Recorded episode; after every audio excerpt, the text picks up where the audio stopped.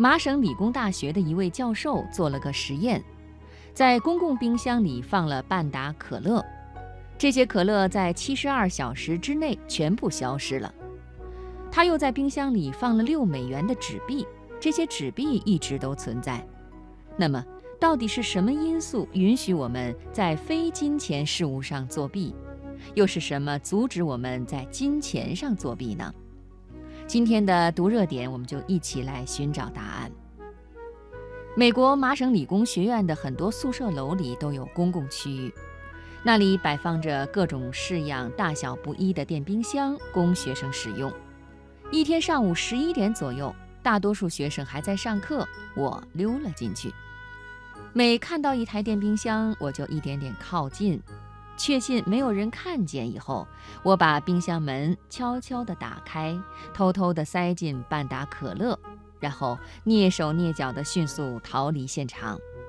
走出一段距离以后，我把放入可乐的冰箱位置和放入的时间记录下来。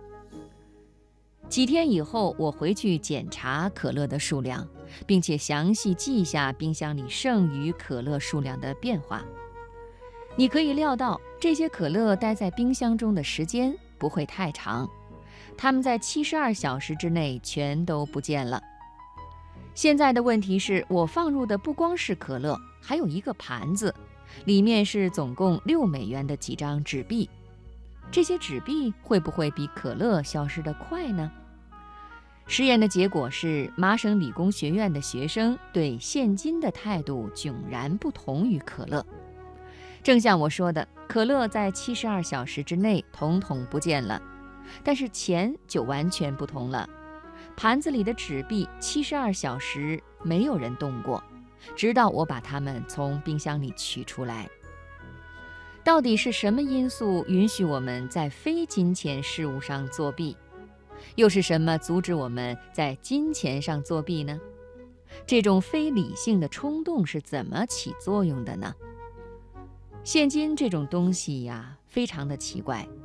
如果与现金打交道，我们就能够受到启发，检点自己的行为，好像刚签过一项荣辱协议那样。事实上，仔细看一看一美元的纸币，它的设计令人想到一份契约。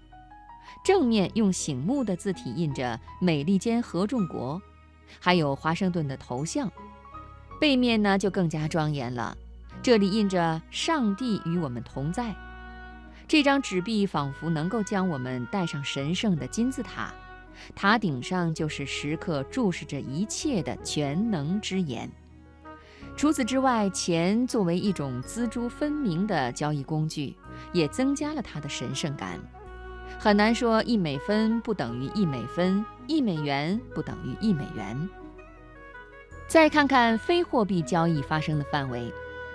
在不涉及金钱的场合，要为小偷小摸的行为开脱是很方便的。我们可以从办公室拿一支铅笔，从公用冰箱拿一罐可乐，然后编造理由为这一切辩白。此时，我们分明做着不诚实的事情，还自认为是谦谦君子。我们听任自己变相行窃，诚信的良知却在睡大觉。如何才能克服人性的这一弱点？我们或许可以把办公室用品处理的每一件东西都标上价钱，但是在更大范围内，我们必须唤醒人们认清非货币财物与作弊倾向的关系。我们要认识到，一旦没有了现金提醒，谁都可能自觉或者不自觉地作弊，不管是作为具体的个人，还是一个国家。